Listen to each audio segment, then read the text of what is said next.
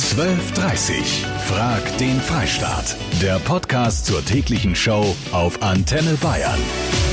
Schönen Mittwoch, ihr Lieben. Der Fall der kleinen Samantha aus dem Fichtelgebirge hat eure Gemüter ganz schön erhitzt. Das Mädchen muss mit sieben Jahren einen extrem beschwerlichen und auch gefährlichen Weg zur Schule auf sich nehmen, obwohl der Bus direkt an ihrem Haus vorbeifährt. Der hält nur halt einfach nicht. Die Schule findet, der Weg ist nicht gefährlich. Oh je, da wiehert er mal wieder, der Amtsschimmel, obwohl man das Problem ja augenscheinlich leicht lösen könnte. Leiden wir am Bürokratiewahnsinn? Wahnsinn, ja. Ja, das ist Schwachsinn. Ja, es gibt viel zu viel Bürokratie. Also viel zu viel. Darüber reden wir.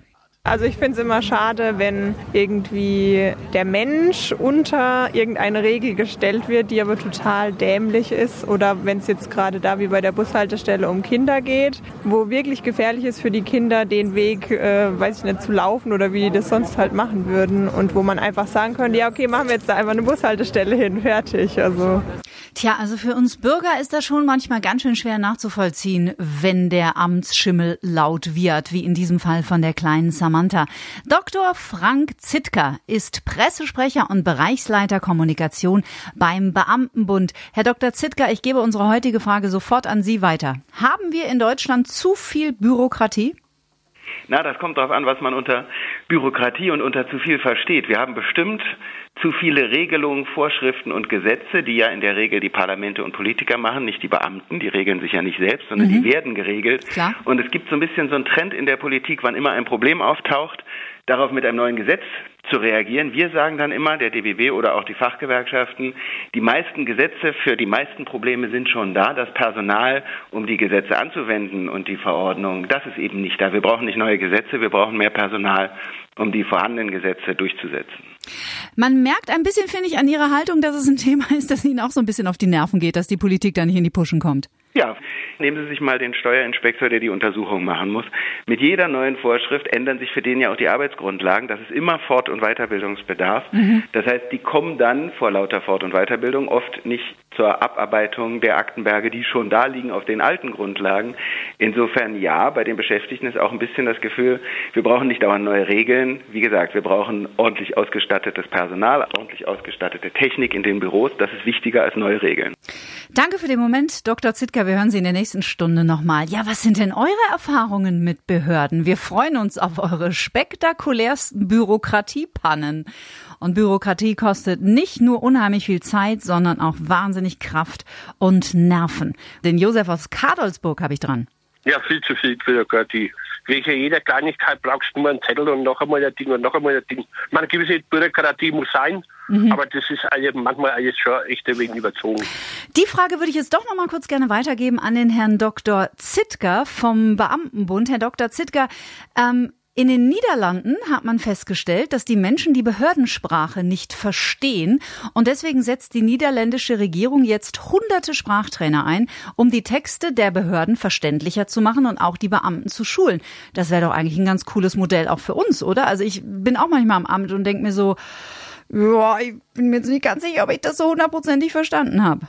Ja, und nun arbeite ich beim Beamten und sogar mir geht das manchmal so, dass man die Sachen nicht versteht, weil bei der Formulierung der Vorschriften sitzen da natürlich auch immer viele Juristen, die versuchen die Sachen immer wasserdicht zu machen, dass sie dann hinterher auch vor irgendwelchen Verwaltungsgerichten Bestand haben. Das verkompliziert Sprache und sorgt für diesen normativen Ton, den das immer hat.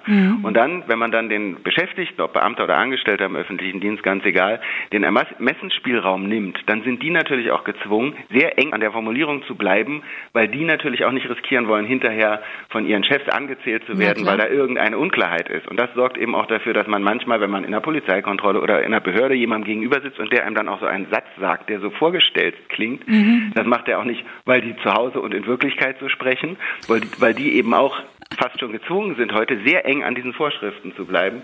Was die Juristenzunft angeht, da könnte ohnehin eine etwas einfachere, gegenwärtigere Sprache gepflegt werden. Das gilt ohnehin, das gilt aber bestimmt auch für unsere Vorschriften, ja.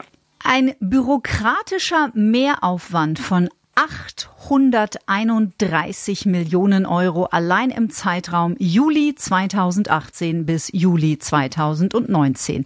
831 Millionen Euro laut Statista.com. Tja, ertrinken wir in Bürokratie? Ja, hallo, ich bin der Hubert, ich komme aus Landshut. Bei uns in Deutschland, glaube ich, zählt das Menschliche überhaupt nicht mehr. Wir haben zu viel Bürokratie, auf alle Fälle. Behördenwahnsinn in Bayern. Haben wir zu viel Bürokratie? In Steingarten im Landkreis Weilheim-Schongau gibt es einen aktuellen Behördenirrsinn. Der ist allerdings sehr verwirrend. Der ist so verwirrend, dass es mir wirklich ein bisschen schwer gefallen ist, das Ganze äh, in Gänze zu begreifen. Bürgermeister Xaver Wörler aus Steingarten, bitte helfen Sie mir. Das ist wirklich ein Bürokratiewahnsinn, was uns da erreicht hat, aber man in heutiger Zeit wundert einen ja äh, schon langsam gar nichts mehr. Gell? Ich versuch's mal zusammenzufassen. Es geht um Ihre Schüler, die teilweise in Füssen und teilweise in Schongau zur Schule gehen, weil sie tatsächlich in Steingarten ziemlich in der Mitte liegen. Aber die Schüler werden nicht gleichberechtigt behandelt, was die Kosten der Beförderung angeht. Habe ich das soweit richtig erfasst? Das haben Sie richtig äh, gesehen. Wir liegen also ungefähr in Mittig. Wir sind ja äh, eine der südlichsten Gemeinden äh, im Regierungsbezirk Oberbayern. Und da gehen halt teilweise die Schüler gehen nach Norden, nach Schongau zur Schule und teilweise nach Süden, nach Hohenschwangau beziehungsweise nach Füssen. Mhm. Und können Sie uns an einem Beispiel anschaulich machen, was das in Zahlen bedeutet oder welche Schüler werden unterstützt und welche nicht finanziell? Das hat die Historie eigentlich so gebracht, dass also die meisten Realschüler nach Schongau gehen und die meisten Gymnasiasten nach Hohenschwangau.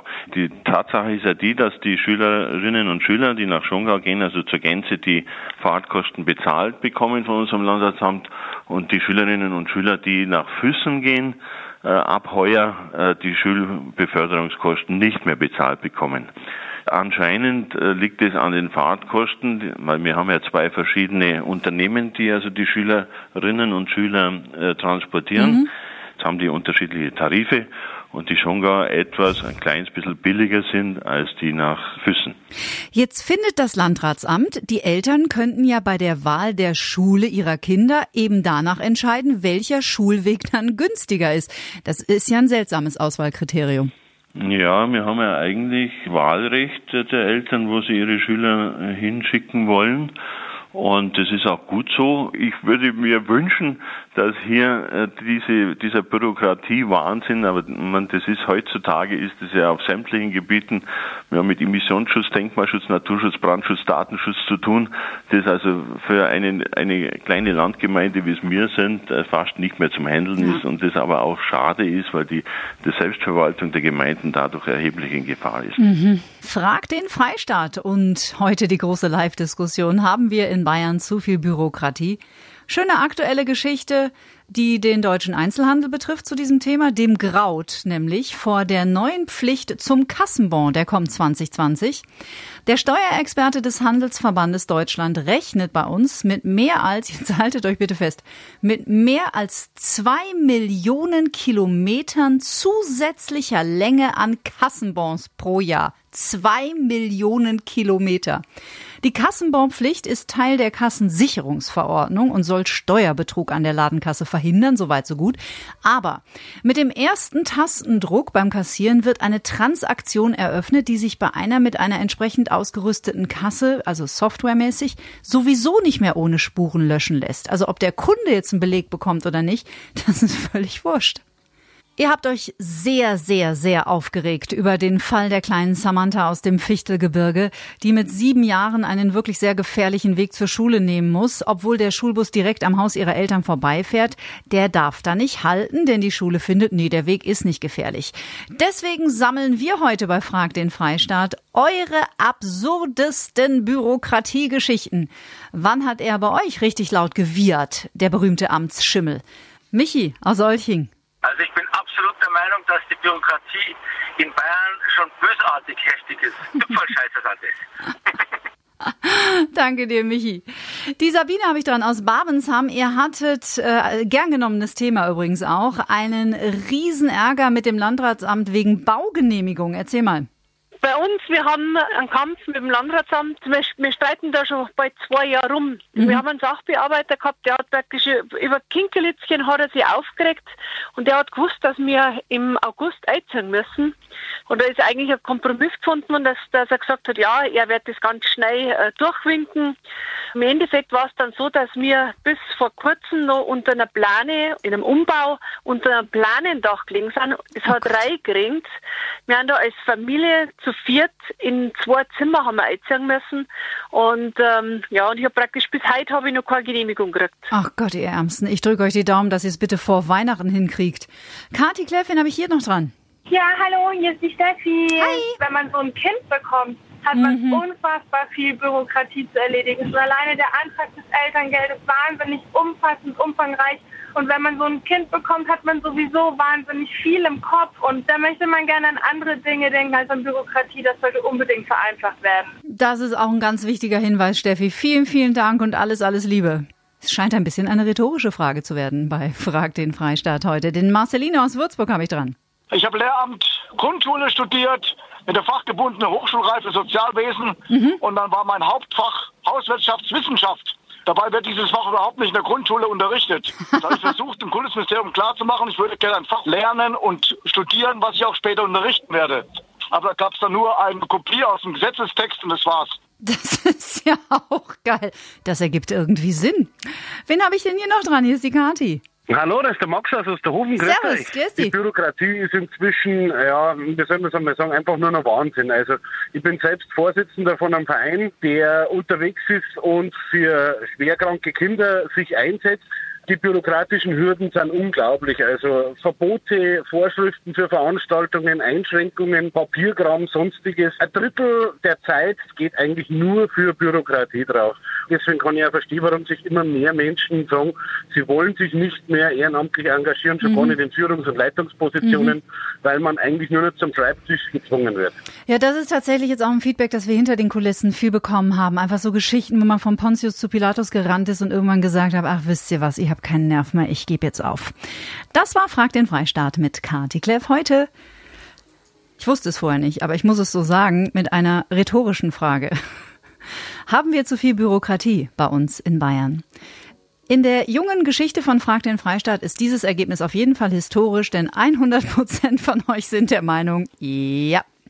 Danke fürs Mitmachen. 12.30 Frag den Freistaat. Der Podcast zur täglichen Show auf Antenne Bayern. Jetzt abonnieren auf antenne.de und überall, wo es Podcasts gibt.